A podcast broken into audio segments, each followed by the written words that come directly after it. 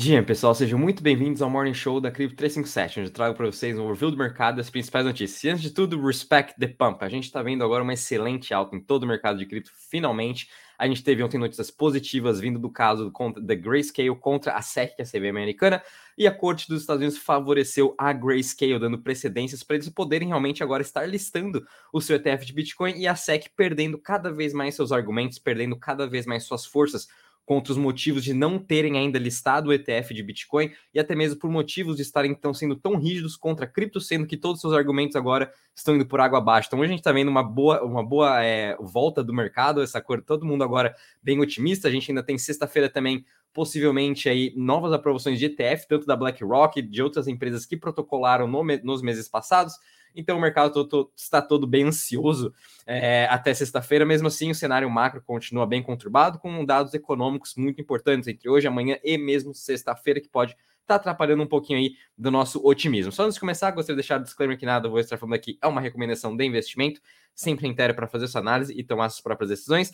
Pessoal, já entrando aqui logo com vocês para a parte cripto, então é, para quem está acompanhando aqui somente por áudio pelo Spotify, então a gente está vendo aqui praticamente todas as altcoins subindo mais de 5%, 10%, o mercado no geral de cripto subindo em mais de 4%. Hoje a gente está vendo a Stacks subindo mais de 17%, BCH subindo mais de 15%, até mesmo o Tom Token subindo mais de 14%, o próprio Bitcoin subindo aqui uh, 5,8%, o Ethereum também 4%, Bitcoin voltando a trabalhar acima da região dos 27.461%, o Ethereum também em 1718. Quando a gente vem aqui para o gráfico do Bitcoin no diário, a gente está vendo que o Bitcoin voltando aqui a tocar nessa sua linha de tendência de alta que ele vem trabalhando este ano todo. Muita atenção agora neste movimento. Realmente o mercado todo veio com muito otimismo por conta dessa notícia da SEC contra a Grayscale. Foi bem positiva, mas mesmo assim não acaba aqui. A gente sabe que a SEC sempre tem uma carta na manga, eles vão tentar é, atrasar o máximo desse lançamento, dessa aprovação do ETF de Bitcoin, que pode voltar, que a gente volte a trabalhar com o Bitcoin aqui de novo, né? Sejam uns 26, quem sabe até mesmo os 25 mil dólares. Mas se tivermos notícias positivas ainda na sexta, junto com o ETF da, da BlackRock, ou mais indícios de que realmente é, a gente está muito próximo dessa aprovação, a gente pode continuar e ver força tanto do mercado e trazer de novo o Bitcoin em volta aqui dos 30 mil dólares e quem sabe daí superar os 31 mil dólares, né? Então, por isso a gente precisa de realmente capital institucional entrando no mercado.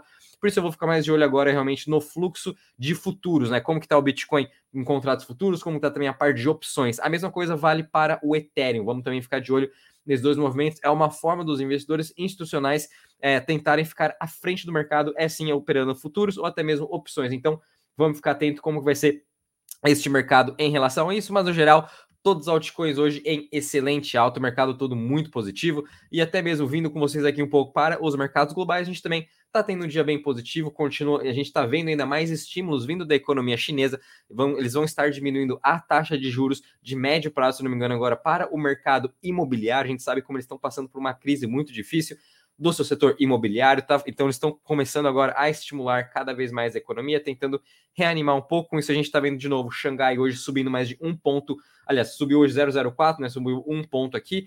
Mesmo assim a gente está vendo ontem o S&P subindo mais com de 1,74%, a Nasdaq também 1,74%, S&P 1,45%, Hoje, Europa também já está aí trabalhando um pouco meio que no positivo, meio que até misto, perdão, né? O Stocks caindo 0,22, alguns países na Europa uh, tentando ficar ainda no positivo. E interessante acompanhar aqui que o Treasury de 10, de 10 anos, conforme eu comentei com vocês, está aqui em queda de 4,14%.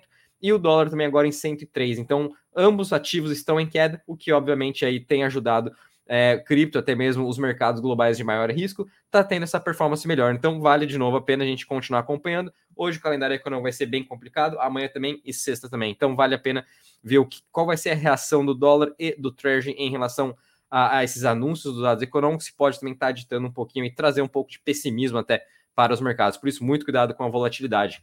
E, pessoal, vindo rapidamente agora com vocês para as notícias. Uh, então, ontem a gente teve uma notícia bem positiva agora com a Circle, juntamente com o Mercado Pago.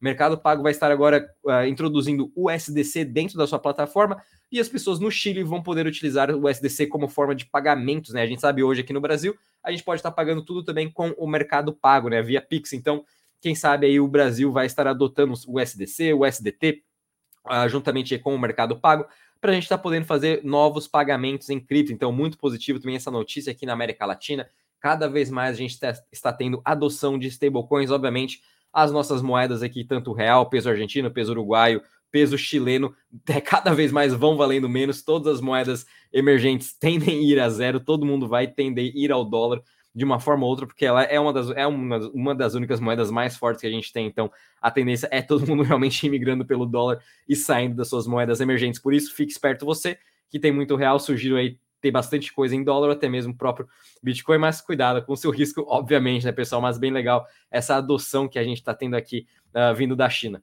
uh, da, do Chile, perdão.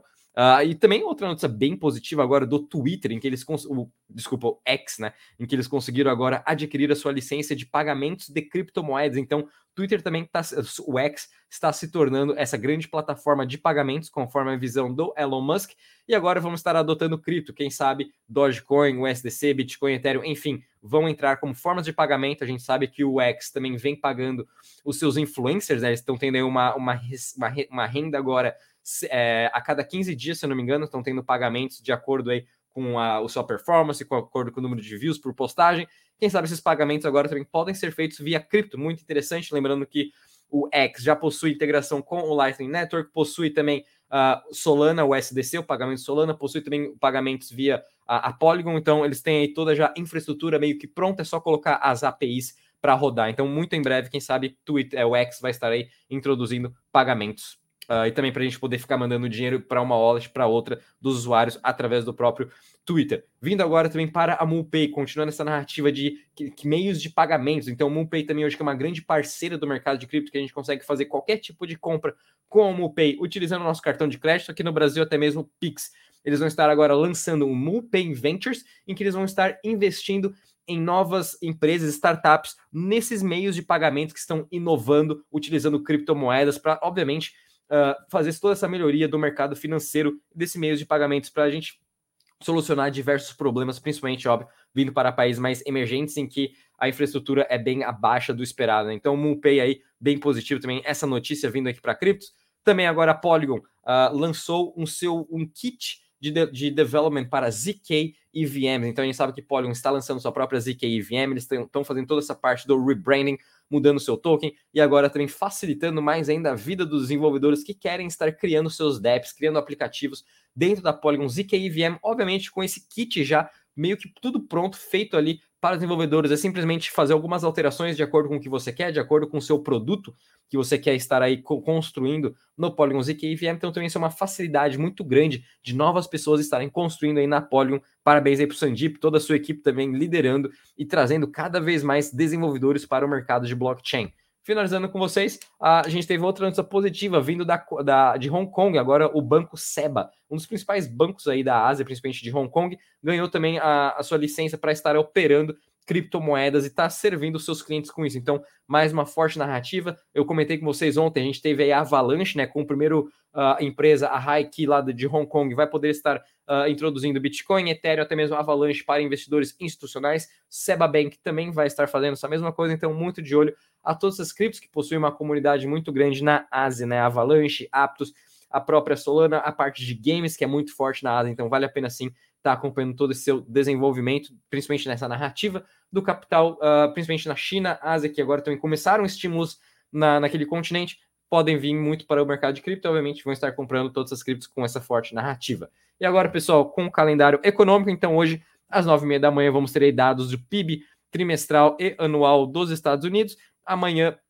a gente vai ter dados também de Core CPI e na sexta-feira, se não me engano, é o dados de payroll. Então, muita atenção para esses próximos dias. E também hoje à noite vamos ter aqui dados de manufatura vindo da China para ver realmente como que está essa saúde da economia, vindo abaixo da expectativa. A gente já sabe o que pode ter acontecido no, mercado essa madrugada. Então, muita atenção que os investidores vão estar sim de olho nesses dados chineses. Bom, pessoal, vou ficando por aqui. Espero que tenham gostado. Não esqueça de deixar o seu like, subscrever para o canal e compartilhar com seus amigos e familiares esse Morning Show. Bom dia a todos, bons trades e até amanhã.